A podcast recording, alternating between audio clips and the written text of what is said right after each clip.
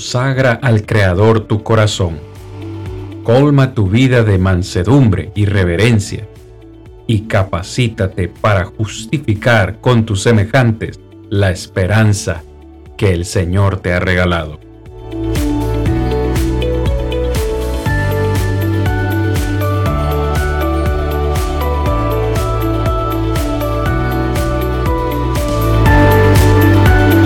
Yo soy Cristian Vargas, evangelista de Plainview Iglesia de Cristo, y este es su programa, Defendamos Juntos la Esperanza.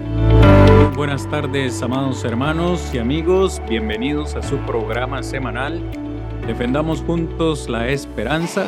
Es un placer saludarles, hermanos y amigos, amigos, perdón, en esta noche. Estamos ya preparadísimos para compartir con ustedes el episodio de hoy, como ustedes podían ver al inicio de nuestro programa, les presentábamos el tema de la lección anterior, episodio número uno, donde compartimos la lección ¿Quién es el Espíritu Santo? Para el día de hoy estamos ya en el episodio 2, Amados en Cristo, donde vamos a compartir con ustedes, mi hermano Rodrigo y yo, el tema El Espíritu Santo es Dios.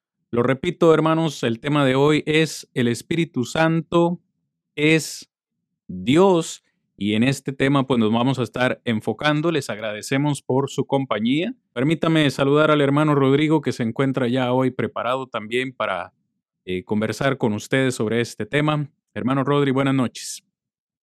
Buenas noches, hermano Cristian. Buenas noches a cada uno que está con nosotros en esta hora. Damos gracias a Dios una vez más por la gran oportunidad que nos da y esperamos igual a los episodios anteriores sea de mucha bendición, que podamos edificarnos unos a los otros y que podamos más que todo conocer la verdad de Dios y respetarla, que es nuestro deseo el poder compartir lo que Dios nos dice y ir hasta donde Dios permite a través de su palabra, ni más ni menos, sino cuidando siempre de tener presente la gran necesidad de respetar a nuestro Dios y conocer lo que Él ha querido darnos a conocer y que así nosotros lo podamos ¿verdad? Estamos ya listos, hermanos, para aquellos que recién se unen a esta, a esta transmisión, perdón. Les recuerdo, hermanos, el tema del día de hoy es quién es el, perdón, el Espíritu Santo es Dios. Esta diapositiva está, está mala de la lección anterior, pero la lección de hoy es eh, el Espíritu Santo es Dios. Y nos ha parecido muy importante al hermano Rodrigo y a mí compartir con ustedes, mis amados oyentes, de, de este tema, precisamente porque es la base de todo lo que nos espera, Rodri, el resto de esta temporada. En esta temporada, pues vamos a hablar acerca de la obra que el Espíritu Santo realiza, en este caso en la vida del creyente. Y para poder comprender qué es lo que hace el Espíritu Santo, cuál es su obra en la vida del cristiano y por qué exactamente realiza esa obra, nos parece muy importante entender quién es el Espíritu Santo. Ya vimos esto en la primera clase, hoy vamos a afirmar con muchos textos de la Sagrada Escritura que el Espíritu Santo es Dios. Quien no comprenda esto, le será muy difícil comprender el resto de los temas pues que vamos a presentar el día de hoy. Y quizás, quizás ustedes que hoy nos están escuchando, quizás estén pensando, bueno, pero es muy fácil comprender que el Espíritu Santo es Dios. Quizás para usted lo sea, pero hay muchos dentro del mundo religioso, Rigo, que no creen que el Espíritu Santo es Dios, sino que niegan esta verdad bíblica, afirmando una serie de cosas que tienden a ser muy peligrosas, hermano Rigo, con, con respecto al Espíritu Santo. ¿Qué opinión te merece, hermano? La verdad que sí, hermano. Este, se dan muchas, muchas, diríamos, teorías en el ser humano sobre el Espíritu Santo. Y algo que siempre me ha llamado la atención, Cristian y hermanos, amigos que nos escuchan, es que aún nosotros, la Iglesia del Señor, la Iglesia de Cristo, este, muy poco estudiamos sobre el Espíritu Santo. En realidad, sí, lo reconocemos de una manera y todo cristiano lo reconoce como Dios, pero aparte de que es cierto que tal vez, decíamos la, la clase anterior, tal vez el comprender este, a Dios es difícil porque miramos lo que es Dios, cuando conocemos y los temas que vamos a ir mirando, nos va a mostrar a un Dios complejo, en realidad, complejo en el sentido de nuestra mente finita, como humanos que somos. Es difícil llegar a comprender a cabalidad a Dios este, por la limitación de nuestra mente. Pero sin embargo, este, considero que es uno de los temas también que muy poco estudiamos o se estudia. El cristiano, este, muy poco se llega a profundizar en él y muchas veces las teorías que salen este, llegan a causar duda también en el cristiano. ¿Por qué? Porque no, no es que no haya evidencia en la Biblia, sino que al estudiarse muy poco, no se conoce la evidencia que la Biblia nos muestra. Y es esencial, tenemos que, que si nosotros hablamos del el respeto que le tenemos al Padre eterno, al Hijo, ¿verdad? Este, muchas veces sí hablamos mucho del Padre, muchas veces hablamos mucho del Hijo, pero como que del Espíritu Santo muy poco hablamos de él. Y es algo que es necesario hablar para poder mirar. Decías algo importante, esto es una de las bases. Porque si, este, lo- aparte de lo que hablábamos la semana, hace dos semanas, la lección anterior, el mirarlo ya como parte de la deidad, como deidad, este, es algo muy importante. ¿Por qué? Porque si ya lo reconocemos, según lo que la Biblia nos enseña como deidad, tenemos que respetarlo como Dios. Y entonces ahí es en donde vemos nosotros que igual a como respetamos de alguna manera, decirlo así, al Padre, al Hijo, que es Dios, y le tememos, ver que también el Espíritu Santo, la Biblia nos lo va a demostrar como parte de la deidad y que es algo que tenemos que entender nosotros. Igual no vamos a, a- en el desarrollo nos vamos a dar cuenta, no estamos hablando de que hayan tres dioses, ¿verdad? En ese sentido, sino que siempre respetamos y creemos lo que la Biblia nos dice, que hay un solo Dios, pero debemos de reconocer que ese único Dios nos lo muestra en tres personas, ¿verdad? Diferentes en ese sentido. Y entonces es muy importante y es una de las bases que vamos a tener que comprender, porque aceptando esto va a ser fácil eh, sobrellevar los siguientes puntos, pero si no se acepta esto, prácticamente los siguientes puntos no tienen nada que ver, porque es, el principio en cuanto al Espíritu Santo como deidad. Sí, bien, bien mencionas, hermano Rigo, una palabra muy importante que es la deidad. Quizás algunos eh, hermanos no estén familiarizados con este concepto de la deidad. Algunos quizás han escuchado la palabra Trinidad, pero a nosotros nos gusta utilizar más el concepto de deidad, que deidad básicamente es todo lo que se refiere a Dios, ¿verdad? Así como la palabra humanidad se refiere a todo lo que es humano, cuando decimos deidad nos referimos a todo lo que tiene que ver con Dios. Y en este caso la deidad, bíblicamente hablando, se compone de, de tres personalidades. Dios Padre, Dios Hijo y Dios Espíritu Santo. Debemos comprender que aunque son tres, trabajan en unidad. Esto ya lo hemos dicho en la lección anterior, si mal no lo recuerdo, y es algo que es básico para nosotros comprender. No es que trabajen independientemente, no es que uno sea más poderoso que el otro o que el otro sea menos importante que el otro, no. Ambos, o más bien los tres, perdón, eh, componen esta deidad que hoy nosotros conocemos como Dios. De hecho, quisiera iniciar, hermanos, permítame que siempre eh, le desplegamos la Biblia. Hoy estamos iniciando con este versículo en 2 de Corintios, capítulo 13, versículo 14, donde el apóstol Pablo prácticamente en la despedida de la segunda carta a los Corintios nos dice la gracia del Señor Jesucristo. Note, el primer eh, miembro o, la primera personalidad de la deidad que menciona Pablo aquí es el Hijo. La gracia del Señor Jesucristo, el amor de Dios, ahora el Padre, y luego nos dice, y la comunión del Espíritu eh, Santo sean con todos vosotros. A mí me parece, Rigo, que aquí el apóstol Pablo pues, nos habla acerca de esa asociación precisamente eh, que, que, que tiene la deidad, no separados, sino en comunión, en unidad. Eh, y, y al desearles, voy a decir, esta bendición a los hermanos de, de Corinto, al despedirse, les menciona precisamente que Él desea para ellos no solo la gracia de Jesucristo, sino que también les desea el amor de Dios y en este caso la comunión que la iglesia puede tener a través del Espíritu Santo. Me parece muy importante este versículo. No sé si tienes algún comentario, hermano. No, decías, es importante poder ver y, y prácticamente nuestra base es esa, poder hablar conforme a lo que la Biblia nos enseña. Y como dices, no es una invención nuestra, sino que el mismo apóstol Pablo aquí hace mención de las tres personas, ¿verdad? En ese sentido.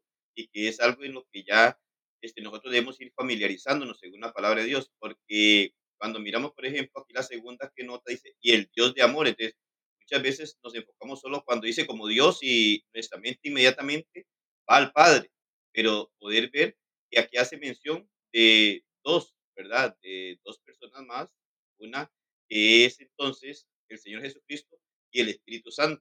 Ahora bien, este, más adelante vamos a mirar, aquí puede decir, bueno, se mencionan ellos dos, pero solo se menciona a Dios, como si fuera Dios único el Padre. Pero ya más adelante vamos a mirar cómo lo describe también con la, con la forma de Dios al Espíritu Santo y que precisamente toma en referencia Pablo a los tres porque lo que decías ahora, porque no trabajan independientemente, no son tres dioses separados, no son tres dioses este, que están divididos entre sí, sino más bien que son tres personas que vienen a significar lo que es el único Dios, ¿verdad? Que trabajan en esa unidad y perfección en cuanto a lo que ellos hacen. Claro. Y a mí también, Rigo, me parece importante a esta hora, pues, analizar un poco las palabras de Jesús precisamente antes de, de ascender al cielo, cuando le da la gran comisión a, a sus apóstoles, ¿verdad? En la gran comisión, Él les dice, toda potestad me es dada en el cielo y en la tierra una potestad que fue dada por Dios mismo, Dios Padre. Él goza de esa potestad y, les dice, por tanto, como tengo esa potestad o autoridad, les quiero enviar a ustedes a ir y a ser discípulos a todas las naciones. Y Jesucristo nos explica prácticamente cómo hacemos discípulos a las naciones. Bueno, bautizándolos. Nadie puede convertirse en un discípulo de Cristo si no se bautiza. Eso está claro. Pero Jesús acá en este versículo nos dice que debemos bautizarles en el nombre del Padre, Dios, en el nombre del Hijo, Dios, y en el nombre del Espíritu Santo, Dios. No sé si tienes algún, algún comentario ahí. A mí me parece muy importante analizar esas, esas eh, palabras de Jesús, hermano, porque de nuevo veo ahí una unidad eh, de la deidad en este, aspecto tan importante y particular como lo es el bautismo. Y muchos todavía, pues, eh, sería importante aclararlo porque algunos también, pues, siguen eh, preguntándose si es que hay que bautizar en el nombre de Jesucristo solamente o en el nombre del Padre, del Hijo y del Espíritu Santo. ¿En el nombre de quién debemos bautizar? Claro, es muy importante poder notar que lo, lo mismo que dice, y que debemos de reconocer nosotros. que lo que estaba mostrando, el gran paso importante de una persona para ser reconciliado con Dios, según lo que la Biblia nos habla, es en el momento del bautismo, en donde la Biblia nos enseña que el bautismo viene a ser para perdón de los pecados, recibimos el don del Espíritu Santo, somos añadidos a la iglesia que Cristo fundó. Pero otra vez decimos, bueno, Jesucristo vino a hacer una obra redentora y trabajó solo. No, no trabajó solo este, sino que miramos aún acá, antes de su ascensión, cuando da esta gran comisión, y él menciona prácticamente las tres personas de la deidad que involucran en cuanto al evento o el proceso, por así decirlo, del bautismo de una persona. Es decir, cuando llegamos a obedecer en el bautismo y somos bautizados, no es solo una obra de, del Hijo, no es una obra del Espíritu Santo, sino cuando él habla en nombre del Padre, del Hijo y del Espíritu Santo, está enseñando que son estas tres personas las que están llevando a cabo el bautismo a aquella persona. Entonces, esta es la autoridad cuando dicen el nombre del Padre. No es que en realidad lo que miro siempre, Cristian, no miro como que sean palabras mágicas de un ritualismo en nombre del Padre, Hijo y Espíritu Santo.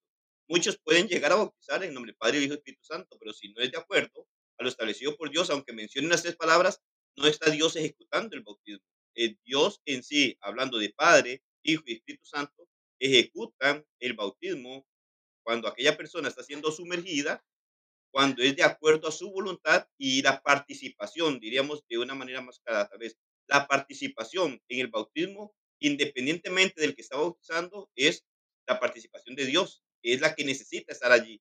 Y Jesucristo lo que está hablando ahí, de hecho, el primero menciona y dice, toda potestad me es dada en el cielo y en la tierra, es decir, que quien tiene toda autoridad. Y, y ahora, no se adjudica, y es lo que yo miro en el cambio de palabras o el cambio de forma que él hace, no se adjudica una autoridad propia, sino más bien que al mismo tiempo cuando manda a ser discípulos y los manda a bautizar, los manda a bautizar en la autoridad completa de lo que es Dios, Padre, Hijo y Espíritu Santo. No, entonces otra vez nos enseña que no trabajan por separado, no trabajan individualmente, sino que trabajan en esa unidad perfecta. Entonces, cuando precisamente una persona llega a ser discípulo y es bautizado, podemos, según este versículo, podemos estar seguros de que es Dios quien está llevando a cabo aquel proceso de esta persona, es decir, de nosotros cuando bajamos a las aguas del bautismo y de cualquiera persona que quiera obedecer este mandamiento para ser un discípulo del Señor. Hermano Rigo, eh, eh, excelente, excelente ese comentario y mira qué importante. Podríamos decir que el bautismo es un acto de obediencia, ¿cierto? Podríamos decir que es un acto de adoración. Quiere decir que si este mandamiento viene de Dios y es dado por Jesucristo, a la hora que una persona se bautiza, está siendo obediente a Dios. O dicho en otra forma, está adorando a Dios, a Dios Padre, a Dios Hijo. Y por, por tanto, dentro de lo que estamos hablando, tal persona está adorando al Espíritu Santo. Entonces, si el Espíritu Santo no es Dios, seríamos entonces nosotros idólatras. no sé si me, explico en lo, que, en lo que estoy diciendo, porque una vez más vemos al Espíritu Santo involucrado eh, en el momento del bautismo. Estamos haciéndolo con la autoridad del Padre, con la autoridad del Hijo, con la autoridad del Espíritu Santo. Y, lo hago también, Rigo, a manera de, de, anuncio. La próxima semana, amados oyentes, en, en el próximo episodio, vamos a estar hablando acerca de la obra del Espíritu Santo en la conversión, propiamente dicho. ¿Cuál es la obra del Espíritu Santo antes, escuche bien lo que estoy diciendo, antes del bautismo. Estén pendientes a este episodio porque hoy estamos diciendo, bueno, el Espíritu Santo tiene un, un rol importante dentro de, de lo que el bautismo se refiere, pero ¿cuál es su obra antes de? ¿Cómo trabaja el Espíritu Santo en una persona que aún no es cristiana para, vamos a decir, de cierta forma, conducirla a este acto de, obediencia.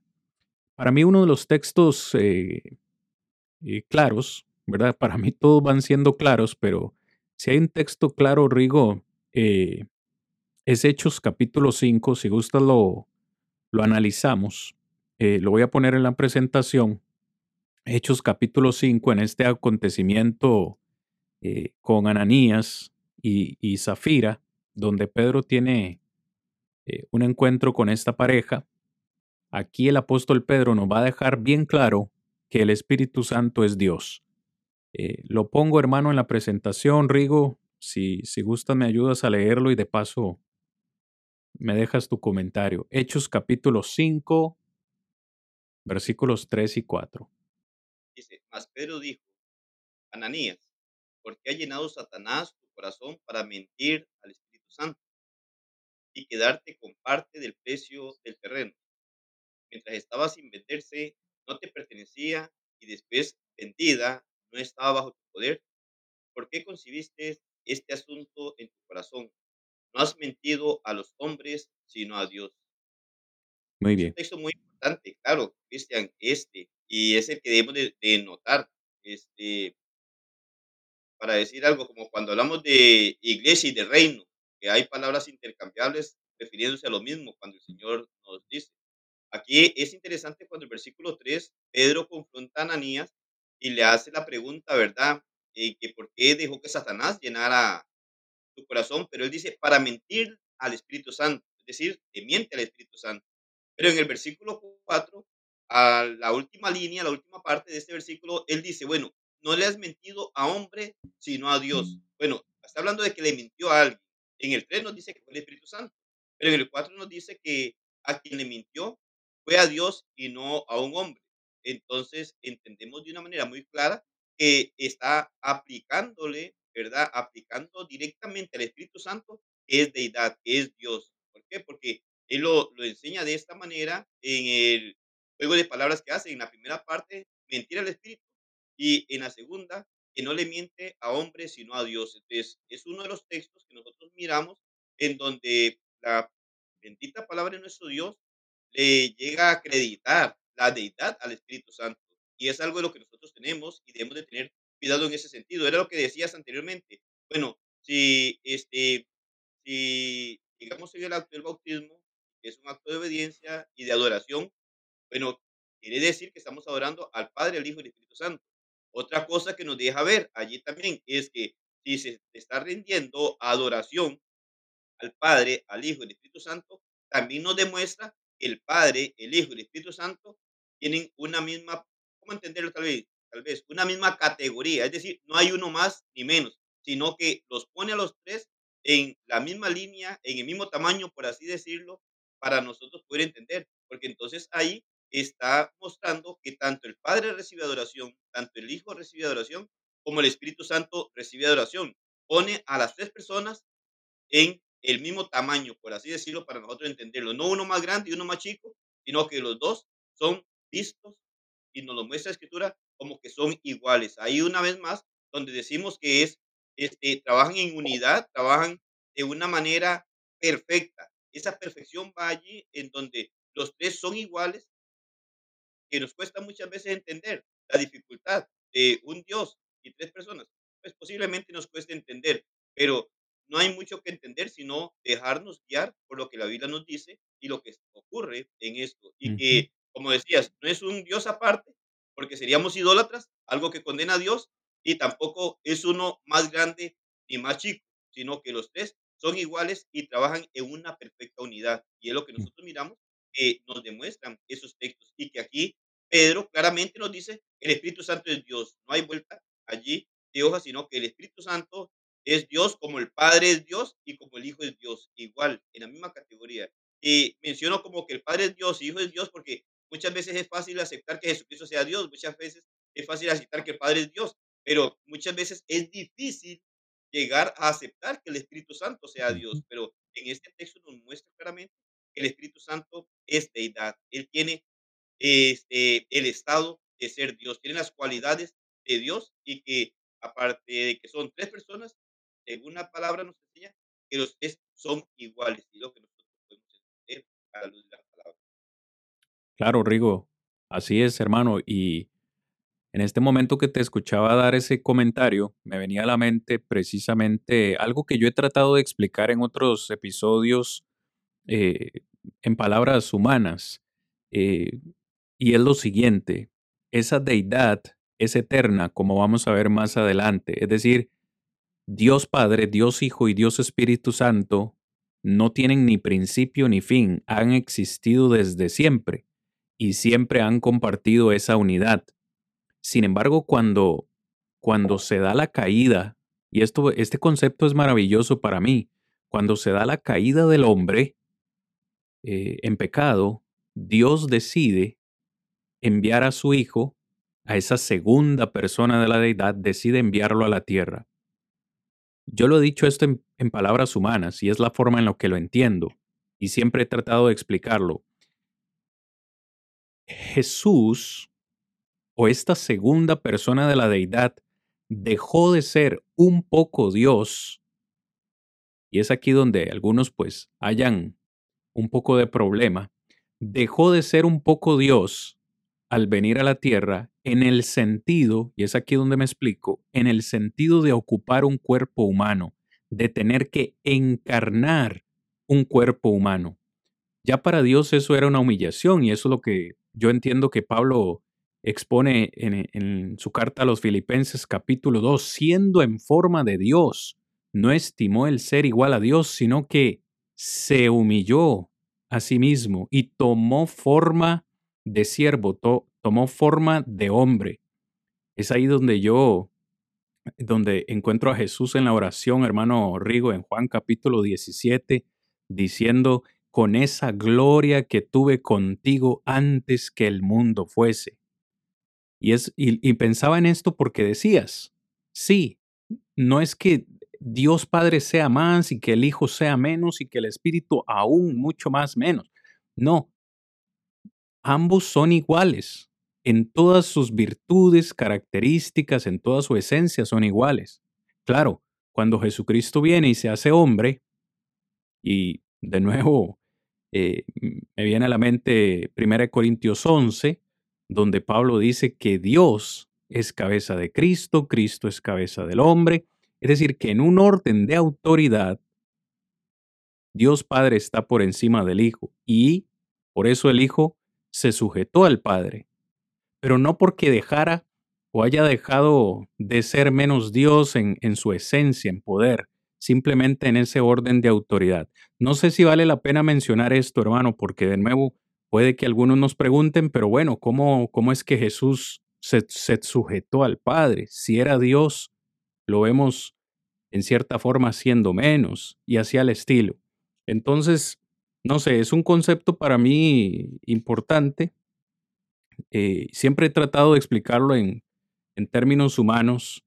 Eh, ya como Dios es espíritu, solo el hecho de tener que encarnar en, en un cuerpo humano, ya para él era una, una humillación, ¿no? Y por cierto, eso es, vaya Rigo, es que cómo expresarlo, hermano.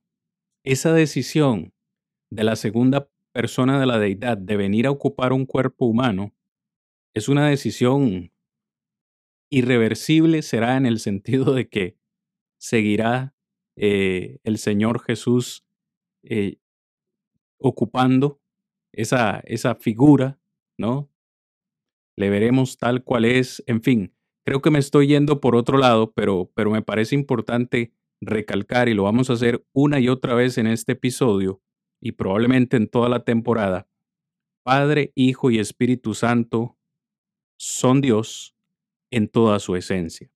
Seguimos hablando entonces, hermanos, de este gran concepto y gran verdad. El Espíritu Santo es Dios. Por razones de tiempo no lo vamos a leer, pero hay dos textos, Éxodo 3.15 y también Oseas, capítulo 12, versículo 4 y 5, donde estos dos textos, textos perdón, prácticamente nos dicen que Dios no comparte ni da su nombre con ningún ser creado. Escuche lo que estoy diciendo.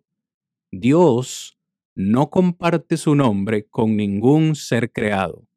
Sin embargo, en base al texto que veíamos de Hechos capítulo 5, eh, versículos 3 y 4, notamos claramente que el Espíritu Santo lleva el nombre de Dios, lo que en conclusión quiere decir que el Espíritu Santo es Dios. Pero si aún así, hermanos, pues nos siguen quedando dudas, ¿verdad? Seguimos presentando evidencia bíblica. Rigo, ¿recuerdas lo que Mateo capítulo 1, versículo 20 dice?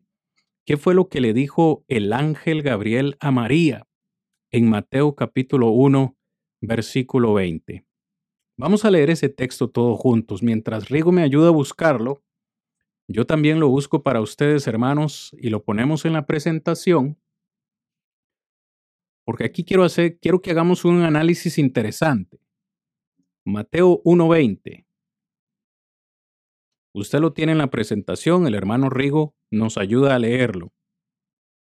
Pero mientras pensaba en esto, Aquí que se le apareció en sueños un ángel del Señor, diciendo, José, hijo de David, no temas recibir a María tu mujer, porque lo que se ha engendrado en ella es el Espíritu Santo.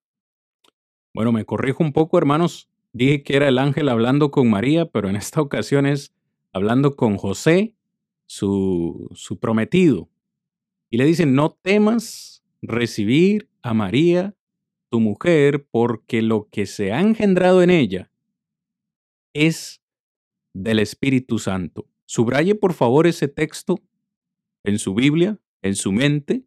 Lo que había en el vientre de María entonces, Rigo, había sido engendrado por el Espíritu Santo. Podríamos, utilizando eh, el sentido común y la lógica común, Rigo, ¿me dices sí o no? Si lo que hay en el vientre de María es fruto del Espíritu Santo, ¿podríamos decir entonces que María iba a tener un hijo del Espíritu Santo? ¿Sí? Vamos a ver qué es lo que dice Lucas 1.35 para que hagamos este análisis, hermanos. Ustedes lo tienen en la presentación, voy a leerlo y voy a dejar que el hermano Rigo pues nos termine de hacer la conclusión a, dónde quiero llegar con estos dos textos y me ayude con, con, la explicación, Rigo. Respondiendo el ángel, le dijo, el Espíritu Santo vendrá sobre ti y el poder del Altísimo te cubrirá con su sombra. Por eso, lo santo que nacerá será llamado Hijo de Dios. Si mal no me equivoco, ahora sí es el ángel hablando con María y le dice, lo, lo santo que nacerá, y estoy en la versión de las Américas, por cierto, lo santo que nacerá será llamado Hijo de Dios. La reina Valera dice, el santo ser que va a nacer será llamado Hijo de Dios. Rigo, pero en Mateo 1.20 leíamos que lo que había sido engendrado en María había sido engendrado por el Espíritu Santo. ¿A qué conclusión lógica podemos llegar entonces en base a estos dos textos? Bueno, analizando los dos textos y como decíamos, en el 1.20 de Mateo habla engendrado por el Espíritu Santo. Entonces, ¿cómo concluimos? Que es hijo del Espíritu Santo, hablando en fácil, fáciles palabras. Entonces, este hijo del Espíritu Santo, en Mateo 1.20, el resultado es hijo del Espíritu Santo. Pero según el escritor Lucas 1.35, dice que es hijo de Dios. En conclusión, el Espíritu Santo es Dios, porque entonces lo que nos hace ver es que lo que engendró el Espíritu Santo viene a ser su hijo y según Lucas, ese hijo que iba a tener María era hijo de Dios. Entonces el Espíritu Santo es Dios. Claro. Yo hago esta pregunta, hago esta pregunta, Rigo, porque alguien, digo, por ahí podría pensar que aquí encontramos una aparente contradicción de la Biblia, porque Jesús fue engendrado por el Espíritu Santo o fue engendrado por Dios. ¿Fue Jesús hijo del Espíritu Santo o fue Jesús hijo de Dios. Entonces, no es que estemos tratando de confundirles, amados hermanos, no, todo lo contrario. Es que la lógica nos dice que si lo que había en el vientre de María fue engendrado por el Espíritu Santo y luego nos dice otro texto que es hijo de Dios, es porque la conclusión lógica es que el Espíritu Santo es Dios. No es que sea otra persona eh, diferente como lo hemos dicho ya eh, en repetidas oportunidades y como ya lo he dicho, no nos vamos a cansar de decir. Seguimos presentando evidencia, hermanos. Esta noche estamos conversando con ustedes acerca de este tema de que el Espíritu Santo es Dios, no tan solamente una energía o una electricidad por ahí. Imagínate decir que María entonces fue o concibió de una energía o una electricidad como algunos eh, nos quieren hacer pensar. Queremos continuar, hermanos, en esta primera parte de la clase para compartir con ustedes, pues, algunos, digo, algunos versículos que mencionan, pues, eh, términos importantes y que cuando uno los compara, bueno, utilizando un poquito la lógica, uno dice, ah, bueno, claro, entonces son la misma persona. Por ejemplo, Rigo, veamos el contraste entre estos dos textos. El primero es Primera de Samuel, vamos a colocarlo en la presentación. Primera de Samuel capítulo 16, versículo 13, eh, amados hermanos. Ok, vamos a ver si estamos bien. Sí. En esta ocasión encontramos a Samuel ungiendo a David como rey de Israel. Verso 13 dice, Samuel tomó el cuerno del aceite y lo ungió en medio de sus hermanos. A partir de aquel día vino sobre David el espíritu de Jehová. Otras versiones dicen el espíritu del Señor. Pero vino el espíritu de Jehová y se levantó luego Samuel y regresó a Ramá. Quiero que quede claro, hermanos y amigos, que el día que David fue ungido como rey, desde ese mismo día, según lo que dice este texto y la Biblia de las Américas lo, lo reafirma y dice, el Espíritu del Señor vino poderosamente sobre David. Es decir, el Espíritu Santo vino sobre David el día que fue ungido. Quiero que quede, que quede eso claro antes de pasar al segundo texto, que le voy a pedir a hermano Rigo que lo lea. Y como siempre, Rigo, pues nos hagas las, las conclusiones finales de, de, de este texto. Primera de Samuel, ahora en este caso, capítulo 18, y el versículo 12. Mas Saúl estaba temeroso de David, por cuanto Jehová estaba con él, y se había apartado de Saúl. Fíjate qué interesante lo que nos dice ahora esta versión. En este caso, Saúl estaba temeroso de David. Y nos dice Samuel por qué Saúl estaba temeroso de David. Por, amén, hermano, porque Jehová estaba con él. Pero ¿quién fue el que vino a David el día que fue ungido? ¿Cuál de los dos entonces? ¿El Espíritu o, o Jehová? ¿Cuál, ¿Cuál estaba con David? el mismo. Entonces, miramos aún en ese sentido, vemos, tal vez porque cuando se utiliza como Dios, tal vez hasta es fácil aceptar que se le reconoce como Dios, pero ahora no solo lo identifica como Dios, sino como Jehová. Entonces, porque habla que el Espíritu Santo vino sobre David. Ahora dice que entonces, en ese sentido, Saúl estaba temeroso de David porque Jehová estaba con él. Entonces nos hace ver que únicamente hace intercambio de palabras. Y, y lo que hay que poner atención, aún lo que miramos anteriormente, cuando se decía a la Virgen, a José, sobre la Virgen, sobre María, ¿verdad? Cuando hace mención de lo que está en el vientre, lo que iban a hacer, cuando Pedro dice, has mentido al Espíritu Santo, y luego habla que no le había mentido a hombre alguno, sino a Dios, es que lo que hace es intercambiar las palabras, o lo llama Jehová, o lo llama Dios, o lo llama Espíritu Santo. Es la misma persona, únicamente identificada como Dios, o como Jehová, o como Espíritu Santo. Entonces, es lo que miramos nosotros, en donde lo pone en la misma posición de el Padre, el Hijo, está el Espíritu Santo, igual en categoría, por así decirlo, eh, viéndolo desde el sentido de lo que es deidad. Rico, aunque el texto no lo dice, y de nuevo no está en nuestro bosquejo que estamos considerando esta noche, te hago la pregunta. Cuando el texto en 1 Samuel 18:12 nos dice que Saúl estaba temeroso de David porque Jehová estaba con él, ¿sería válido decir que Jesús estuvo con, con David también? Podría decirse, hablando de la deidad completa con, él, este, en donde por lo general, ¿por, por qué? ¿Y por qué en ese sentido?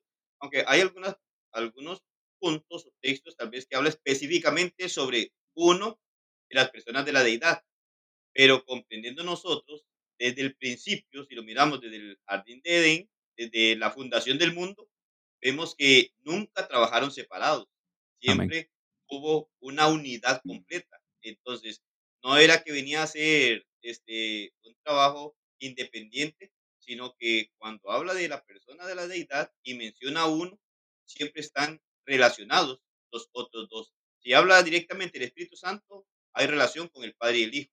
Si habla de el Hijo, hay relación con el Padre y el Espíritu Santo. Y si habla del Padre, hay relación también con el Hijo y el Espíritu Santo. Siempre se, se mueven este, de una misma forma, de una misma manera, porque es la deidad este, completa trabajando y ejecutando su plan aún desde el. Claro, hermano, te hacía, la pregunta utilizando el nombre, el nombre Jesús, ¿verdad?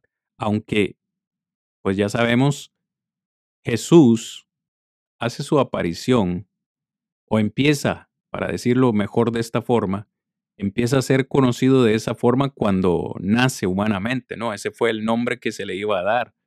Entonces, cuando te pregunto si Jesús estaba con David, me refiero a la segunda persona de la deidad, no a Jesús hombre, obviamente, porque aún no había venido a la tierra, pero, pero creo que me captaste, me captaste bien la, la pregunta. Eh, es esa deidad. Cuando vemos Jehová, eh, me recuerda ahora a Moisés cuando iba a ser enviado a Egipto, ¿verdad, hermano? Y, le pregunta a Dios, si me preguntan el nombre, ¿qué, ¿qué, les digo? ¿Quién, ¿Quién es el que me envía? Bueno, así dirás a los hijos de Israel, yo soy, me envió a vosotros. Yo soy, me envió a vosotros. Ese es el nombre de, de Jehová, ese nombre impronunciable, ¿verdad? Para, para los israelitas. Bien sabemos que esta fue una frase repetitiva eh, en la enseñanza de Jesús. Yo soy el pan de vida, yo soy la luz del mundo, yo soy el buen pastor. Cuando una y otra vez Jesús dijo el yo soy, yo soy, yo soy, una vez más estaba afirmando que era Dios.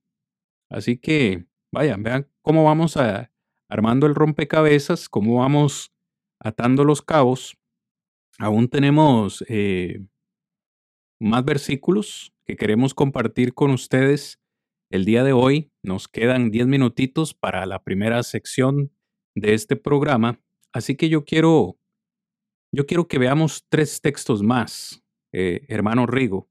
El primero de ellos es Segunda de Pedro, versículos eh, o capítulo 1, versos 20 y 21.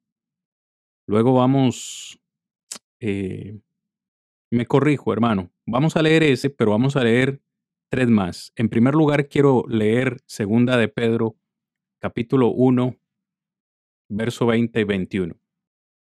Pero ante todo, entended que ninguna profecía de la escritura es de interpretación privada, porque nunca la profecía fue traída por voluntad humana, sino que todos o los santos hombres de Dios hablaron siendo inspirados por el Espíritu Santo. En esta ocasión, el apóstol Pedro, pues, nos escribe y nos deja eh, saber que todos los santos hombres de Dios, todos los profetas del Antiguo Testamento que escribieron, nos dejaron su revelación de una forma inscrita, escrita, perdón, hablaron lo que hablaron siendo inspirados por el Espíritu Santo. Eso yo creo que queda bastante claro. Y he querido leer este texto para leer tres más en consecuencia para que todos podamos ver esta noche cómo la deidad en realidad fue la que habló. Pedro nos dice que todos esos hombres hablaron siendo inspirados por el Espíritu. Por ejemplo, veamos Isaías capítulo 6, versículos 8 al 11. Vea lo que dice Isaías, Rigo. Después oí la voz del Señor que decía, ¿A quién enviaré? ¿Y quién irá por nosotros? Entonces respondí yo, heme aquí, envíame a mí. Y dijo, anda y dile a este pueblo, oíd bien y no entendáis. Ved por cierto, pero no comprendáis. Embota el corazón de este pueblo, endurece sus oídos y ciega sus ojos para que no vea con sus ojos, ni oiga con sus oídos, ni su corazón entienda, ni se convierta y haya para él sanidad. Verso 11. Yo dije, ¿hasta cuándo, Señor? Y respondió él, hasta que las ciudades estén asoladas y sin morador, no haya hombre en las casas, y la tierra esté hecha un desierto. En este contexto, lo dejo ahí nada más como una pregunta. ¿Quién es el que habla?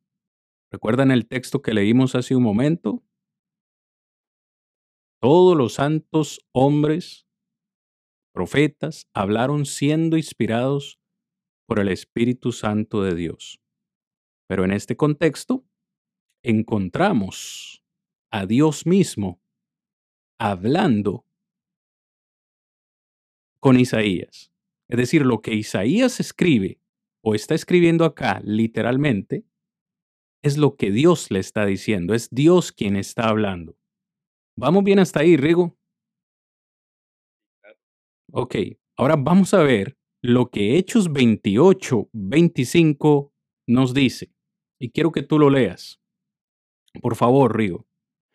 Tal vez por cuestiones de tiempo no lo vamos a leer, pero lo vamos a mencionar, porque el verso 26, verso 27 eh, son importantes, por lo menos mencionarlo. Pero lee el verso 25, hermano, por favor. Y dice, y como no estuviesen de acuerdo entre sí, al retirarse, les dijo Pablo esta palabra. ¿Quién habló el Espíritu Santo por medio del profeta Isaías a nuestros padres diciendo? Ok, miren qué importante, Rigo. Es Pablo, en esta ocasión, quien hace mención de esta profecía. ¿Cuál profecía?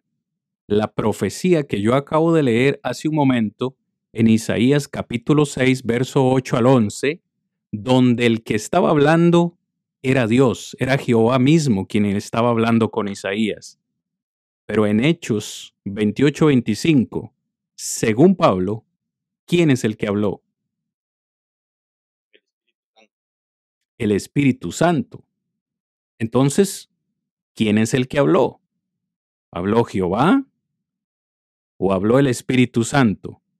Ahora, antes de que me contestes, vamos al tercer versículo en Juan 12, 41, para que vean qué maravilloso este concepto.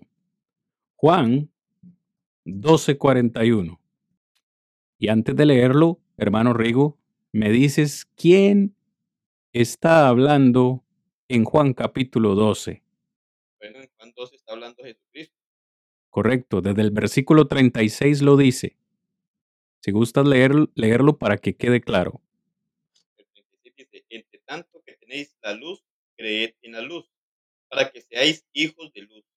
Estas cosas habló Jesús y se fue y se ocultó de ellos.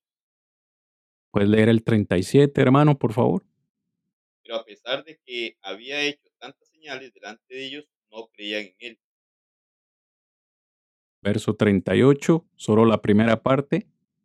Para que se cumpliesen las palabras del profeta Isaías que dijo, Señor, ¿Quién ha creído nuestro anuncio? Ok.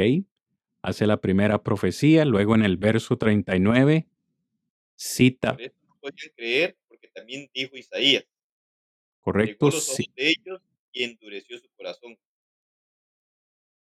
Muy bien. Cita otra profecía. Y el 41 entonces nos dice, Isaías dijo esto, lo que dice los textos anteriores que Isaías había mencionado, Dice, Isaías dijo esto cuando vio su gloria y habló acerca de él. Correcto. ¿Qué podemos concluir, hermanos, amigos, Rigo, de estos tres versículos? Doy mi, doy mi parecer, Rigo, luego, pues, me comentas. Yo veo de nuevo aquí a las tres personas, a las tres personalidades de la deidad, hablando sobre una misma profecía. En primer lugar, Pedro nos decía que todos los santos hombres hablaron siendo inspirados por el Espíritu Santo. Cuando leemos Isaías 6, es claro que es Jehová mismo quien habla. Pablo en Hechos 28-25 nos dice que fue el Espíritu el que habló. Y en este tercer texto queda claro que es Jesús quien está hablando de este texto como parte de su enseñanza. Es decir, conocía exactamente lo que estaba citando. Para mí es evidente que ambas, o más bien las tres personalidades, están hablando de un mismo tema. Entonces, Dios Padre, Dios Hijo, y Dios Espíritu Santo hablaron de un mismo tema. ¿Por qué? Tal vez esa es la pregunta para ti, ¿por qué? en realidad lo que miramos, Cristian, es, es un sentido como, como lo más fácil de poder entender y decir, bueno, ¿quién habló? Dios. Entonces, ¿por qué? Porque cuando decimos Dios, estamos, bueno, teniendo enfocado lo que hemos estado mirando hasta ahora, tenemos que comprender que cuando hablamos de Dios, estamos hablando de Padre, Hijo y Espíritu Santo. Entonces, dentro de esa unidad tan completa, miramos que no hay contradicción en que Isaías lo haga ver, ¿verdad? En cuanto al Padre, Jehová Dios, que habla. Y lo que nos dice Pablo, que fue el Espíritu Santo, y que ahora también nos muestra Juan que es Jesucristo. Es decir, lo que miramos allí es que están en la, en la profecía, en la enseñanza, en lo que estaba mencionando, están involucrados las tres personas de la deidad. Entonces, independientemente si uno quiso notarlo como el Espíritu Santo, otro como el Hijo, otro como el Padre, está hablando de el mismo único Dios. Entonces, ahí se ve una vez más la relación tan perfecta de unidad que independientemente de quién en primera instancia, porque uno podría decir, Cristian, bueno, pero precisamente quién habló en ese momento. Bueno, si fue, si fue el Padre, bueno, hablaba en un sentido de una concordancia de unidad con el Hijo y el Espíritu Santo. Si fuera el Espíritu Santo, era lo mismo que lo estuviera diciendo el Padre. O si era el, el Hijo, tenía a ser la misma relación. Directamente nos presenta esa unidad tan perfecta. Y que la Biblia entonces lo que nos aclara, por lo menos en estos textos, es, aunque estamos hablando directamente del Espíritu Santo, pero si nos aclara en este texto que Dios es el Padre, el Hijo y el Espíritu Santo. Y no es un texto que tomamos por allí, sino que hemos aplicado varios textos que nos dicen lo mismo y nos enseñan lo mismo sobre esa unidad tan perfecta. Entonces, en el Antiguo Testamento, como decías, en el Antiguo Testamento muchas veces este, no se hacía tan, tanta diferencia cuando nosotros leemos el Padre y el Espíritu Santo. En algunos textos sí. Pero, ¿cuál era la relación de el Hijo? Como dices, cuando está en la tierra, se le conoce como Jesús, ya, está encarnado, está humano. Entonces, pero, entonces que se llamara Jesús, no había ningún problema, por así decirlo.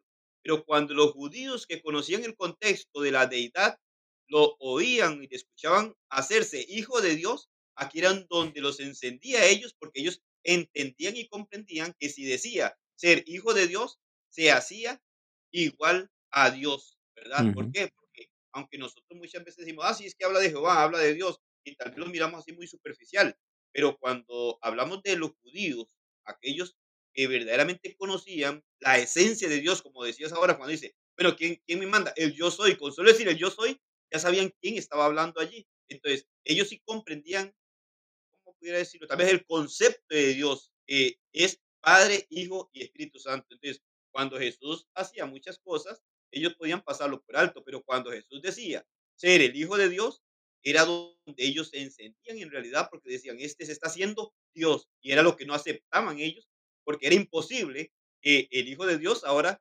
estuviera en carne, ¿verdad? En el cuerpo de Jesucristo. Entonces, es lo que nosotros miramos en esos textos, como el de Isaías. Y hace mención y lo que hace es únicamente un intercambio, un intercambio de personalidad divina, hablando del Padre, del Hijo y del Espíritu Santo. ¿El resultado cuál es? Es el único y verdadero Dios hablando y dando a conocer las verdades de Él. Hermano, y a los judíos también se les olvidó lo mismo que dijo el ángel también, llamarás su nombre Emanuel, que traducido es Dios con nosotros. O sea, no solamente también era hijo de Dios, sino que este hijo de Dios era Dios mismo con nosotros. Y aún, pero aún así lo mataron, ¿verdad? Aún así mismo eh, se enojaron, como dices tú, cuando eh, tan siquiera insinuaba que él era Dios. Así que, bueno, interesante lección tenemos el día de hoy, pues seguimos hablando del Espíritu Santo, hermanos, presentando evidencia de que el Espíritu Santo es Dios, y como es Dios, comparte todas las cualidades o atributos divinos de Dios. Muchísimas gracias, hermanos amigos, por permanecer con nosotros en el estudio de esta noche de Defendamos Juntos la Esperanza, cuarta temporada, segundo episodio, El Espíritu Santo es Dios. Excelente primera sección tuvimos, hermanos, donde presentamos ya alguna evidencia de que el Espíritu Santo es Dios y pues en esta segunda parte del programa lo que queremos hacer con ustedes, hermanos, es compartir algunas cualidades, atributos que, vaya, ya conocemos que son eh, intrínsecas de Dios y que al analizarlo, como lo hacemos esta noche en este tema, nos damos cuenta que pues también son cualidades que pertenecieron al Hijo y que por tanto pertenecieron también al Espíritu Santo. Hermano Rigo, en primer lugar, queremos decirles que el Espíritu Santo es eterno. Así como Dios es eterno y como el Hijo ha sido eterno, y cuando decimos eterno, hermanos, amigos, nos referimos a que no hubo un momento donde tuvieran un principio y no habrá un momento donde tengan fin. Es eterno. Vean este texto que queremos compartir, está ya en la presentación para ustedes, Hebreos capítulo 9, versículo 14 versión Reina Valera 1960, nos dice, cuanto más la sangre de Cristo, el cual, mediante el Espíritu Eterno, se ofreció a sí mismo sin mancha a Dios. Limpiará vuestras conciencias de obras muertas para que sirváis al Dios vivo.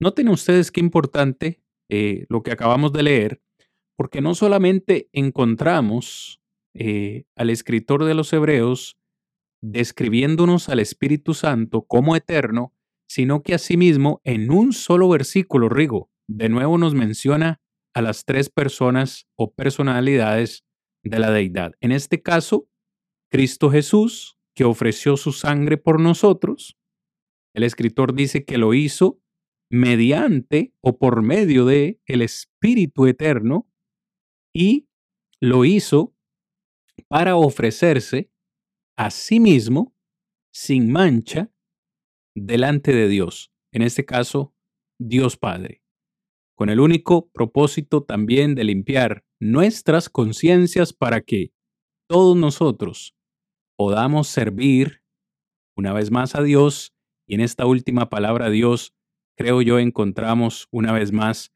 representadas las tres personalidades de la deidad. Rigo, tu opinión.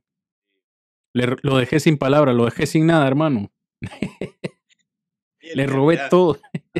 Ahora que, leías el texto, lo que venía a mi mente, digo, bueno, un texto así, no hay más que decir. está demasiado claro cuando miramos eh, presenta sobre esta cualidad o atributo de eterno, ¿verdad? Y que no hay mucho que interpretar cuando dice mediante el Espíritu Eterno. Bueno, el decir que no es eterno es no respetar esta porción de la palabra y, explicar que si es eterno, eh, ¿qué se podría explicar? ¿Qué más se podría decir cuando tan, de, de una manera tan clara la misma Biblia nos señala sobre este atributo? que le corresponde, ¿verdad? Eh, en un sentido solo a Dios, porque es un atributo que solo le corresponde a Dios, que no tiene principio ni fin. Pero en este texto se lo aplica directamente al Espíritu Santo. Entonces es algo donde no, hay, mucho que decir y únicamente eh, poder respetar lo que la palabra de Dios dice. Tal vez en ese sentido, para poder mirar que, bueno, no está hablando de algo creado, ¿verdad? Como algo, como hemos dicho, como la electricidad y todo esto, sino que este, no, no tuvo principio ni tiene fin. Entonces, esta cualidad se la llega a adjudicar directamente la Biblia al Espíritu Santo. Entonces, es una de las características en cuanto a lo que es un atributo de la deidad aplicado a esta persona. Muchas veces la llamamos Cristian, a veces muchas veces decimos, pues está este, Dios, está la segunda persona eh, de la deidad, hablando de Jesucristo, y la tercera persona la deidad. Entonces, este, pienso que únicamente es una forma en la que este, hablamos sobre, sobre ellos, ¿verdad? Como aplicando, pero no que lo miramos como este, una posición de uno, dos y tres, porque lo miramos bíblicamente los tres igual, únicamente este, muchas veces hablamos la segunda persona de la deidad, la tercera persona de la deidad, pero no, no nos referimos como a escala, ¿verdad? En que sea uno, dos y tres en una escala diferente, sino haciendo referencia de las tres personas que nos menciona. Y en realidad tal vez hablamos de tres por lo mismo que decía al principio. Muchas veces hasta nosotros mismos este, podemos cerrar porque muchas veces lo dejamos como en un tercer plano, como si fuera menos, y entonces lo tenemos allí.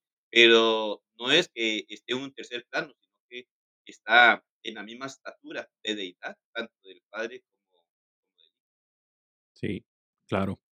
Y, y escuchando y leyendo las palabras del escritor a los hebreos, inmediatamente nos vienen siempre a la mente, hermanos, este, eh, el libro de Génesis, ¿no? En- desde el inicio de la Biblia. En Génesis capítulo 1, versículo 1, dice, en el principio creó Dios. ¿Cuál Dios? ¿Dios Padre, Dios Hijo o Espíritu Santo? Bueno, el mismo idioma hebreo nos dice que esta palabra Dios, Elohim, es una palabra plural. Cuando vemos en el versículo 2 que la tierra estaba eh, vacía, sin orden, y las tinieblas cubrían la superficie del abismo, dice, y el Espíritu de Dios se movía sobre la superficie de las aguas. Y uno continúa leyendo, hermano Rigo, toda esa esos días de la creación, incluso cuando llegamos al verso 26 que dice, eh, dijo Dios, de nuevo en plural, hagamos plural al hombre a nuestra imagen y a nuestra semejanza, vemos que hay, en ese plural, vemos a más de una persona involucrada en, el proceso de la creación del universo. Bien hemos leído Juan 1.1, donde dice que pues Jesús también es creador y el Espíritu, dentro de lo que estamos hablando ahora, que es eterno, entonces ha existido desde antes de la fundación del mundo y participó también en ese proceso eh, de la creación. Creo que esto queda bastante claro. El Espíritu es eterno y otra cualidad que creo es muy particular de Dios, hermanos, es su omnisciencia. ¿A qué nos referimos, a qué nos referimos, Rigo, cuando decimos que Dios es omnisciente? Tal vez nos explicas un poquito en tus propias palabras ese concepto de omnisciencia. Sí, ta- tal vez algo antes, Cristian, cuando mencionabas Sí, hermano. Cuando dice hagamos al hombre, ¿verdad? Este, recuerdo yo en mis inicios, allá, y cuando veía esta palabra, y yo, bueno, sí, entonces Dios estaba hablando con los ángeles para hacer, para hacer al hombre, ¿verdad? Cuando ya miramos nosotros y estudiamos este, la- las palabras y el significado de ellas, nos, eh, yo mucho también he escuchado a personas decir, ah, sí, él está hablando con los ángeles que iban a ser la humanidad, pero no es con los ángeles que está hablando, sino que está hablando consigo mismo. Cuando él habla de hagamos, lo hace consigo mismo y es en donde menciona lo que decías, sobre esa pluralidad de un Dios siendo plural, ¿verdad? Entonces, ¿por qué consigo mismo? Porque está hablando entonces el Padre, el Hijo y el Espíritu Santo. Ellos tres, por decirlo así, están conversando y diciendo hagamos al ser humano, ¿verdad? No, no era con los ángeles o los seres espirituales que estaban allá, que estaba planeando hacer al ser humano, sino que es consigo mismo, en donde Él viene y presenta la idea, ¿verdad? El sentir dentro de su plan, el llegar a, a hacer al hombre, pero es consigo mismo que habla para darle entonces la creación, ¿verdad? Al hombre y darle forma también. ese Ujú, y sí, Claro. omnisciente, cuando nos habla de esa forma omnisciente, miramos nosotros que es una cualidad, ¿verdad? Atributo de Dios en donde es tener todo el conocimiento, ¿verdad? Conoce todas las cosas anticipadamente. Este, difícilmente hoy, bueno, es imposible que alguien conozca todas las cosas. A veces miramos hoy en día por la tecnología que se llegan a decir, ¿verdad? Huracanes y todo eso, por lo de la, la tecnología. Sin embargo, este, en muchas ocasiones miramos eh, que fallan, ¿verdad? Porque no se da como ellos este, lo ven o, o lo que va a ocurrir. Pero cuando hablamos de la omnisciencia de Dios, es en donde no se escapa nada al conocimiento de Dios. Él tiene el conocimiento este, de todas las cosas y, y también podemos decirlo en un sentido, tanto tiene este conocimiento que hasta nosotros mismos podemos mirar que es impredecible Dios a nuestra mente. ¿Por qué? Porque nosotros si no podemos ir más allá. Muchas veces podemos pensar, eh, sacar nuestras conclusiones que Dios puede hacer esto o lo otro, pero nosotros no podemos tampoco llegar a predecir lo que Dios va a hacer o la manera que va a ejecutar, porque Él es el que tiene todo el conocimiento en cuanto a. ¿Cuántas veces nosotros, por ejemplo, nosotros planeamos sobre algunas cosas, Cristian, planeamos sobre algo y creemos que se va a dar así, ya nos imaginamos que se va a dar como estamos planeando y al fin y al cabo no se da así, porque no tenemos un alcance más allá. Sin embargo, miramos en Dios teniendo aún todo el conocimiento anticipado, aún Dios sabe y sabía lo que iba a ocurrir con su Hijo Jesucristo y todo cómo se tenía que dar para que nosotros hoy pudiéramos tener esa reconciliación. Entonces, cuando nos habla de esa, ese atributo de ser omnisciente, es que conoce todo completamente de manera anticipada y tiene prácticamente este atributo, característica que solo Dios lo tiene. Ahora lo que habría que ver es, Cristian, si este atributo se le aplica al Espíritu Santo o si la Biblia se lo aplica al Espíritu Santo para poder ver y saber que el Espíritu Santo tenga esta gran capacidad que solo le pertenece a Dios. Claro, de hecho, de hecho, hermano, ya tengo acá eh, para, para todos esta noche este texto en Segunda de Corintios, o más bien Primera, Primera de Corintios, capítulo 2, versos 10 y 11, donde Pablo, pues, eh, le dice esto a los hermanos, pero Dios nos las reveló a nosotros por medio del Espíritu, porque el Espíritu todo lo escudriña. Y yo tengo eh, una notita, dice, bueno, termino leyendo, dice, todo lo escudriña, aún las profundidades de Dios. Esto es lo que dice la reina, o más bien la Biblia de las Américas. Reina Valera dice, eh, Dios nos la reveló a nosotros por el Espíritu, porque el Espíritu todo lo escudriña, aún lo profundo de Dios, porque ¿quién de entre los hombres conoce las cosas del hombre sino el Espíritu del hombre que está en él? Del mismo modo, nadie conoció las cosas de Dios sino el Espíritu de Dios. Vean qué importante y qué interesante este versículo, porque, bueno, versículo 9 dice, cosas que ojo no vio ni oído oyó son las que Dios ha preparado para los que le aman. Y Pablo luego dice, bueno, esas cosas Dios nos las reveló a nosotros, los apóstoles, y nos las reveló por el Espíritu Santo.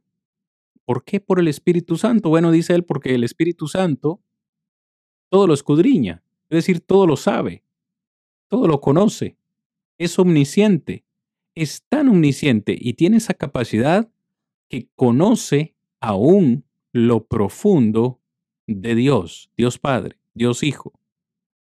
¿Quién de nosotros podría conocer, Rigo, a Dios a profundidad?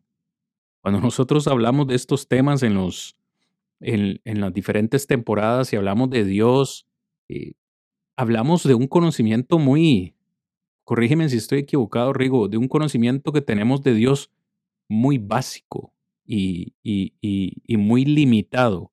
Siento que ninguno de nosotros conoce a profundidad a Dios, tal como es.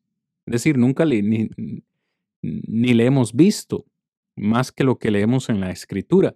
Sin embargo, Pablo dice que el Espíritu conoce aún lo más profundo de Dios las cosas de Dios.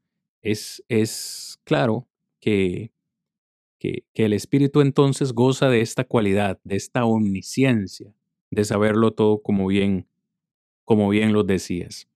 hermano Rigo, vamos al tercer atributo del, del Espíritu Santo, que es esa omnipotencia. Es decir, el Espíritu Santo es omnipotente. Entiéndase, todo poderoso, ¿verdad? Si Dios es todopoderoso, Cristo es todopoderoso. Recuerdo en este momento Colosenses 2.9, donde Pablo dice que en Cristo habitó corporalmente toda la plenitud de la deidad. Y por tanto, si hoy estamos diciendo que el Espíritu Santo es Dios, pues tiene que ser también omnipotente. Y mostró esa omnipotencia o ese poder desde el principio, ¿no? En la creación, como ya mencionamos hace un momento, en esa parte de la, de la creación del universo. Me llama poderosamente la atención eh, dos, vamos a ver, tres versículos vamos a leer. El primero de ellos es el Salmo 104. Hermanos, vamos a ponerlo en la presentación para ustedes, para que vean lo que el salmista nos dice.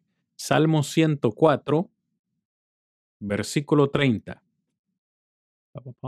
Verso 30, ustedes lo tienen ya ahí en la presentación. Dice, envías tu espíritu, son creados y, y renuevas la faz de la tierra. Vean qué importante lo que dice el salmista. Envías tu espíritu, son creados. Otro texto que le quiero agregar para luego comentar los tres es precisamente Job capítulo 26, versículo 13, amados hermanos. Nos vamos moviendo un poquito rápido ahora por cuestiones eh, de tiempo. Ok, Job 26, versículo 13, dice, con su soplo se limpian los cielos, su mano ha traspasado la serpiente huidiza. Permítame un momentito para leer la Reina Valera, porque la Biblia de las Américas que acabo de leer dice con su soplo. Sin embargo, la Reina Valera pues nos ayuda un poco más donde dice su espíritu adorna los cielos, su mano traspasó a la serpiente tortuosa. Ahora vean aquí mismo en Job lo que dice en este caso Eliú, uno de los amigos de Job en el capítulo 33, versículo 4. Este probablemente sea el más claro de, los tres. Eliú, el amigo de Job, nos dice, el Espíritu de Dios me hizo y el soplo del Omnipotente me dio vida.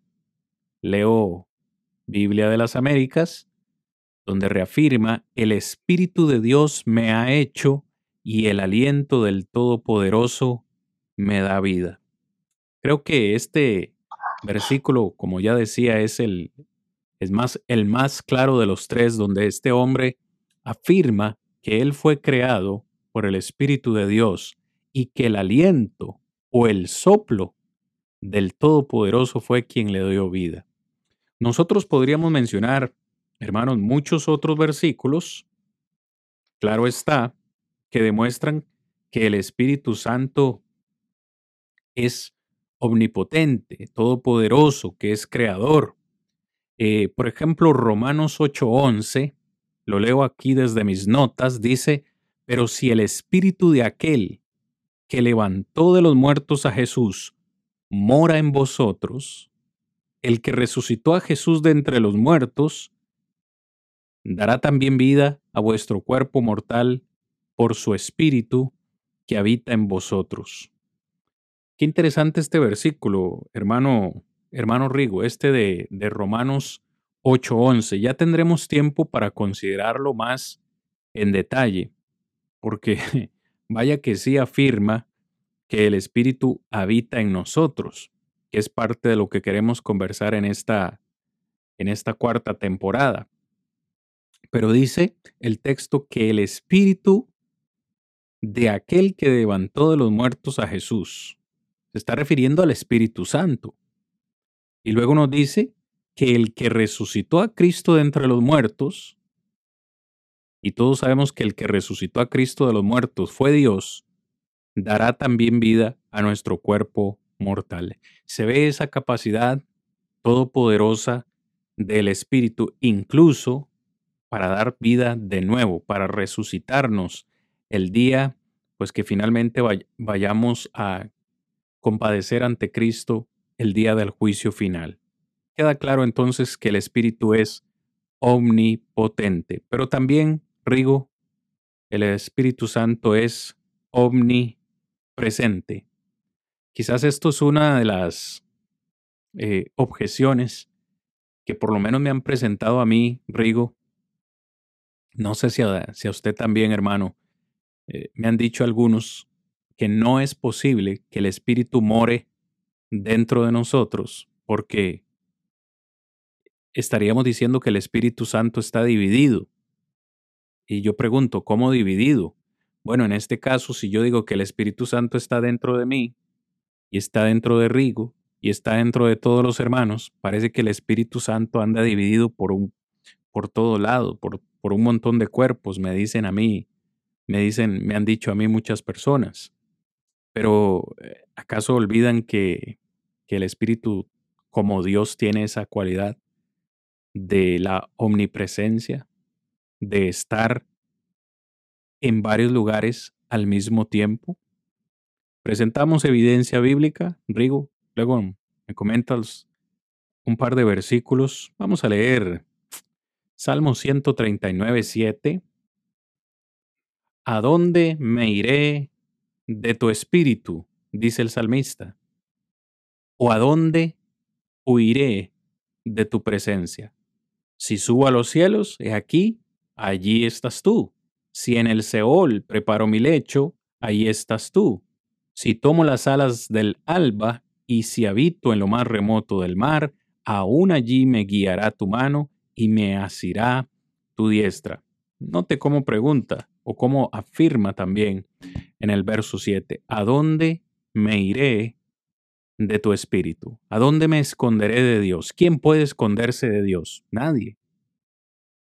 Pero ahora utiliza la palabra espíritu. ¿A dónde iré? ¿A dónde huiré de la presencia de Dios, de la presencia del espíritu? Vemos esa omnisciencia, o perdón, esa omnipresencia del Espíritu Santo. Vamos a leer, vamos a ver, perdón, em, Vamos a leer dos textos en Primera de Corintios, Rigo. Eh, lo leemos y, nos ayudas con el comentario, por favor. Eh, primera de Corintios, capítulo 6, verso 19, en la parte A. ¿O no sabéis que vuestro cuerpo, escuchen hermanos y amigos, esta es una pregunta del apóstol Pablo para todos nosotros. ¿No sabéis que vuestro cuerpo es templo del Espíritu Santo que está en vosotros, el cual tenéis de Dios y que no sois vuestros? Leo ahora capítulo 3, verso 16. ¿No sabéis que sois templo de Dios y que el Espíritu de Dios habita en vosotros? Rigo, ¿me ayudas con el comentario para no robarte las palabras? Porque si hago el comentario, pues ya no te dejo decir nada, hermano. Hazme la comparación de esos dos textos, por favor.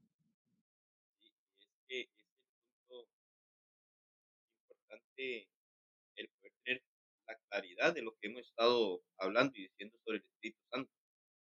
De hecho, es una, una base para los siguientes temas que vamos a, a estar desarrollando porque lo mismo que decías ahora, este, es como, muy lógico eh, poner ese argumento de cómo el espíritu va a estar en tantos lugares a la vez.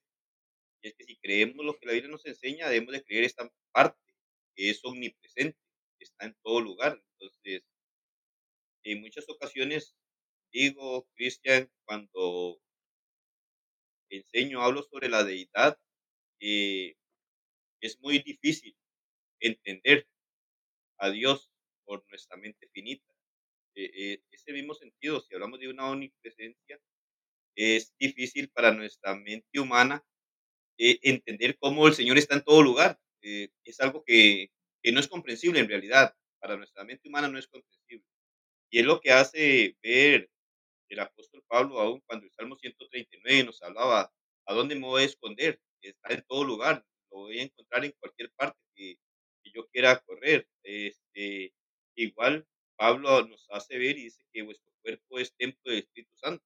Este, habla que está en, en el templo eh, o en cada templo, porque menciona que vuestro cuerpo es templo del Espíritu Santo. Entonces, cada cuerpo es templo del Espíritu Santo, entonces Él está en cada cuerpo, e, es, es el, la promesa que Dios nos hace. Entonces, en ese sentido, podemos mirar claramente que nos, nos damos cuenta de lo que es la omnipresencia de Él. Es decir, lo vamos a encontrar en cualquier lugar. Eh, es, es, igual que yo diga, Cristian, estás allá en, en, el estado de Estados Unidos, en Alabama, y que diga, bueno, y que yo piense con mi mente humana, ¿cómo puede ser que Dios está allá y Dios está aquí?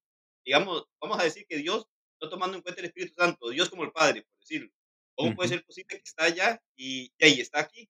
Entonces, si Dios el Padre, que tiene el atributo estar allá y estar aquí, la Biblia me dice que el Espíritu Santo tiene el mismo atributo, que puede estar allá y puede estar acá, porque es Dios. Entonces, ¿en dónde está el problema de que se cumpla lo que la Biblia dice?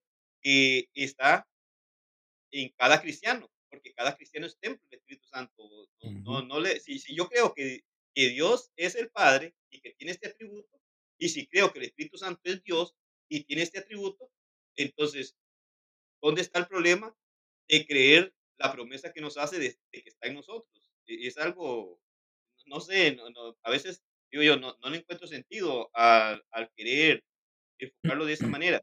Pero lo que sí miramos es eso, precisamente, que el Espíritu Santo, la Biblia sí lo menciona y nos enseña que es omnipresente, está en todo lugar. Así nosotros lo creamos o no lo creamos, lo aceptemos o no lo aceptemos, es un atributo del Espíritu Santo.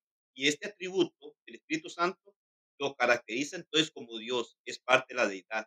Y eso es lo que debemos de entender. Si creemos que el Padre es Dios, que el Hijo es Dios, el Espíritu Santo también es Dios. ¿Por qué? Porque tiene los atributos. Ya miramos, tiene el atributo de ser eterno, no es creado, no tiene principio, no tiene fin. Tiene el atributo de ser omnipotente, tiene el atributo de ser omnipresente, está en todo lugar. ¿Entendemos esto? Pues lo entendemos porque la Biblia nos lo enseña. Explicarlo. Bueno, no sé, Cristian, como te digo, es difícil explicar cómo poder decir que Dios está allá, donde estás, y que está acá. Eso únicamente lo creemos porque creemos que es ese Dios, el gran Dios todopoderoso, que está en todo lugar, ese Dios omnisciente, que conoce todas las cosas, y que de igual manera el Espíritu Santo es esa deidad también. Y como uh -huh. tal, Pablo nos hace ver eh, cómo podemos mirar la omnipresencia del Espíritu Santo, precisamente allí, cuando Pablo dice, vosotros sois templo del Espíritu Santo. Hay cientos de cristianos en Costa Rica y en esos cientos de cristianos está el Espíritu Santo. Hay cientos de cristianos en los Estados Unidos, también allá en México, en Honduras, en todos los países, hay muchos cristianos. Y la promesa bíblica es que cada cristiano es templo del Espíritu Santo. Ahí es en donde podemos más bien verificar y comprender que el Espíritu Santo es omnipresente, porque está en todo lugar y está en todo cristiano también por promesa que Dios nos da. Wow, claro que sí, hermano.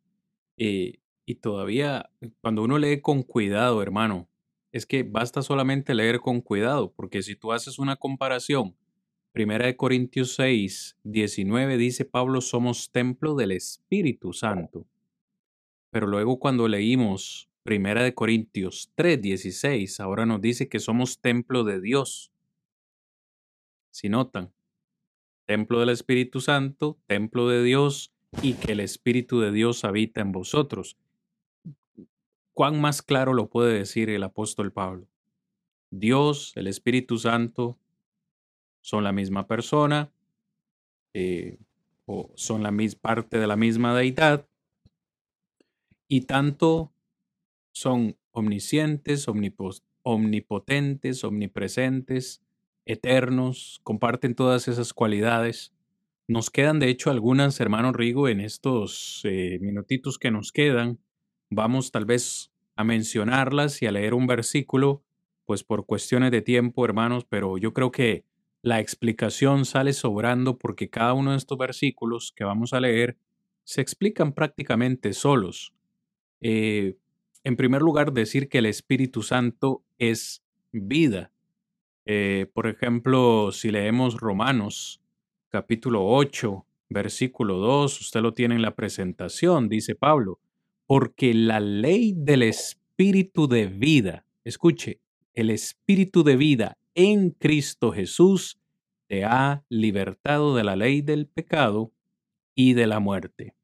Pablo dice entonces, el Espíritu de vida, ese mismo Espíritu del cual debemos nacer, según dijo Jesús en Juan capítulo 3, es necesario nacer del agua y del Espíritu.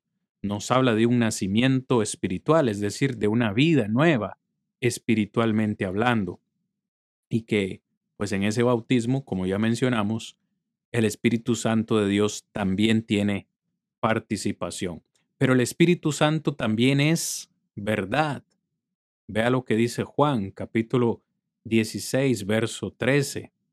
Le pido a Rigo que me lo lea y me lo comente brevemente, aunque, como ya he dicho, estos versos se explican solos. Pero cuando Él, el Espíritu de verdad, venga, os guiará toda la verdad, porque no hablará por su propia cuenta, sino que hablará todo lo que oiga, y os hará saber lo que habrá de venir. Claramente, ¿verdad? Miramos ahí, dicen nuevamente, Él dice el Espíritu de verdad. Entonces, Él dice que cuando venga los va a guiar a toda la verdad. Pero interesante, y vuelve a recargar, porque él dice, porque no hablará por su propia cuenta, sino que hablar, hablará todo lo que oiga.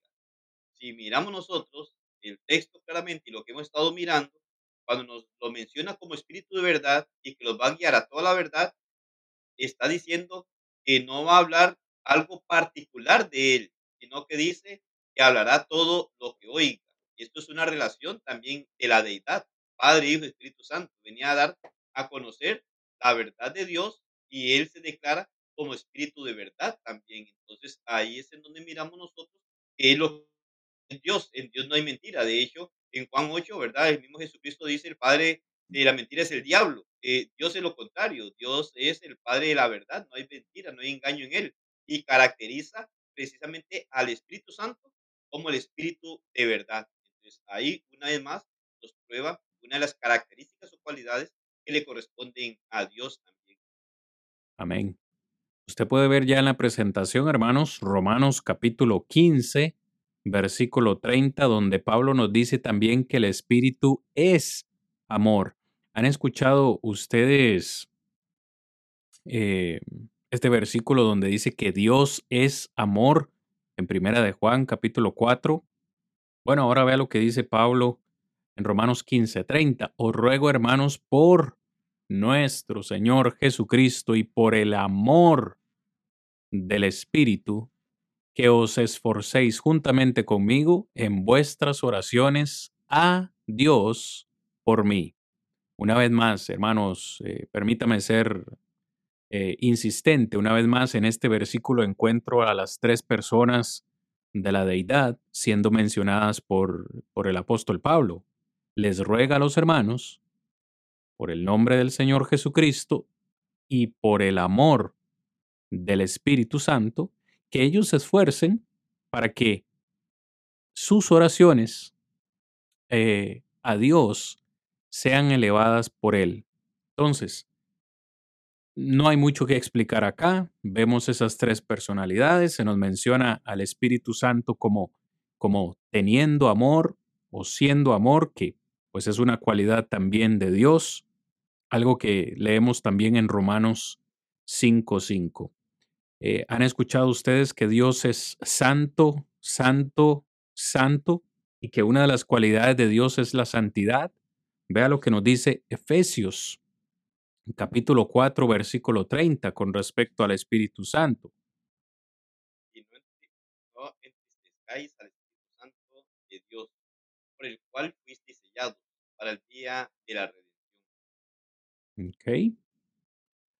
Ya en esto, pues creo que hablamos la lección anterior, ¿verdad? Donde hablábamos, pues, que el Espíritu Santo como una personalidad lo podemos entristecer. Uno no puede entristecer a un cable de corriente o a un toma corriente.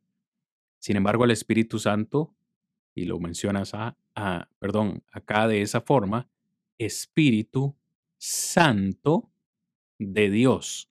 No te, bueno, de hecho, a veces quizás creo que lo decimos por ya por inercia, Espíritu Santo, Espíritu Santo, pero implícitamente en la, en la palabra o en la expresión estamos diciendo que el Espíritu de Dios es santo. ¿Y por qué es santo?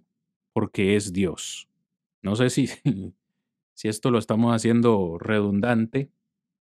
Estoy avanzando un poquito rápido, hermanos, en estos atributos. Ya eh, sé que hay una pregunta pendiente en los comentarios, pero la vamos a dejar para el final.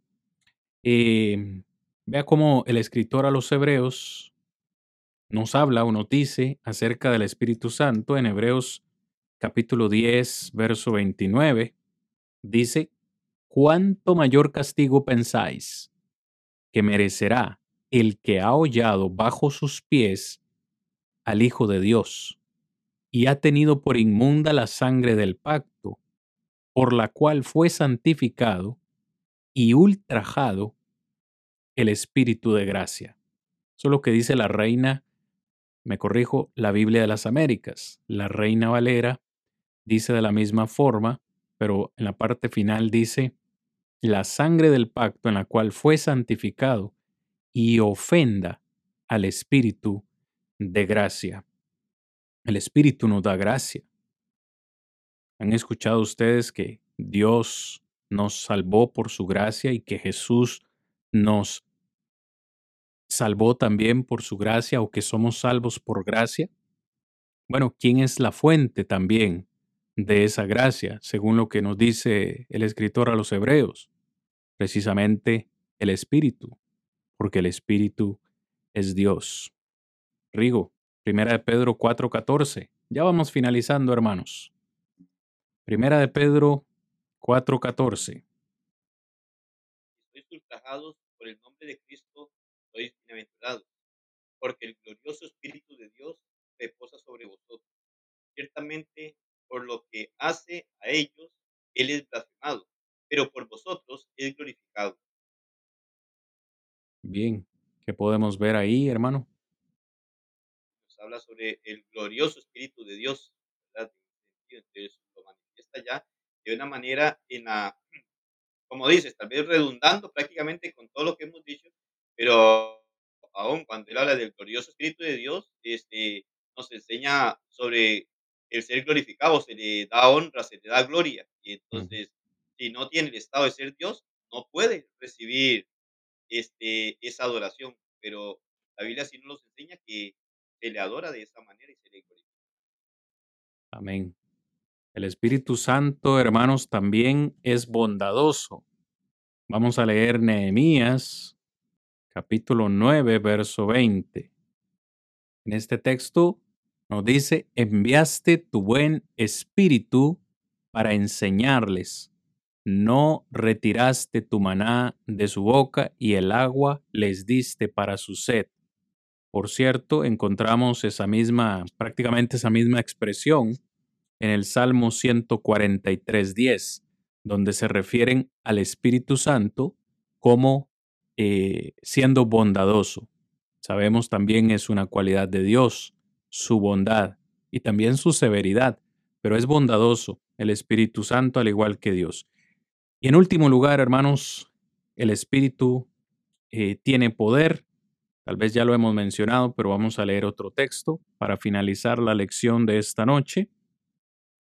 Romanos capítulo 15, verso 13, y también luego leemos el verso 19. Dice Pablo, hermanos y amigos, y el Dios de la esperanza os llene de todo gozo y paz en la fe, para que abundéis en esperanza por el poder del Espíritu Santo. Verso 19, con potencia de señales y prodigios en el poder del Espíritu de Dios, de manera que desde Jerusalén y por los alrededores hasta Ilírico, todo lo que he llenado del Evangelio de Cristo. Una y otra vez, mis amados oyentes, hermanos y amigos, en cada uno de los textos que hemos compartido esta noche, pues hemos tratado de presentar evidencia bíblica una y otra vez de varias formas y en varios atributos, pues que la Biblia nos muestra que el Espíritu Santo es Dios. Si lo que hemos compartido esta noche no es suficiente evidencia para que lleguemos a esa conclusión, pues yo no sé qué más nos faltaría. Como decía Rigo hace un momento, ya no, ya no tenemos cómo explicarlo, ya no tenemos, si, si lo que hemos presentado no es suficiente, pues ya no tenemos cómo, porque son textos muy, muy claros. Y esto, una vez más, nos servirá de base, hermanos y amigos, para todo lo que viene por delante en esta cuarta temporada. Hermanos y amigos, muchísimas gracias le damos nosotros ahora a ustedes por habernos acompañado, acompañado perdón, en este segundo episodio donde hemos hablado acerca del Espíritu Santo. Les agradecemos su atención y les invitamos una vez más para la próxima semana al tercer episodio donde vamos a hablar, como ya dije, de cuál es la participación del Espíritu Santo en la conversión del ser humano. Espero que no se lo pierdan, va a estar muy interesante y espero que vamos a, aprender mucho. Rigo, palabras de despedidas y con tus palabras, pues quedamos despedidos. Únicamente una vez más, tanto gracias a Dios y en realidad de corazón le agradecemos a cada uno de los que ha estado con nosotros.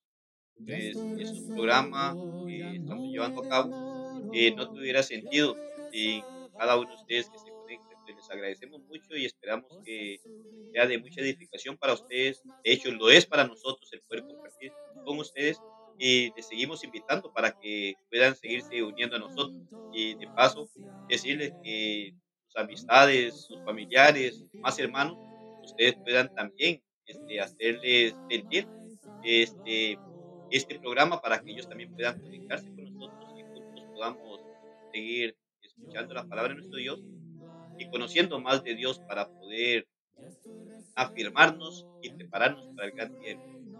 Muchas gracias, que nuestro Dios continúe derramando muchas bendiciones sobre cada uno. Unos se oponen, otros se burlan, pero yo entraré ya voy pronto hacia Él, pronto gozoso y fiel. Cristo llama y salva.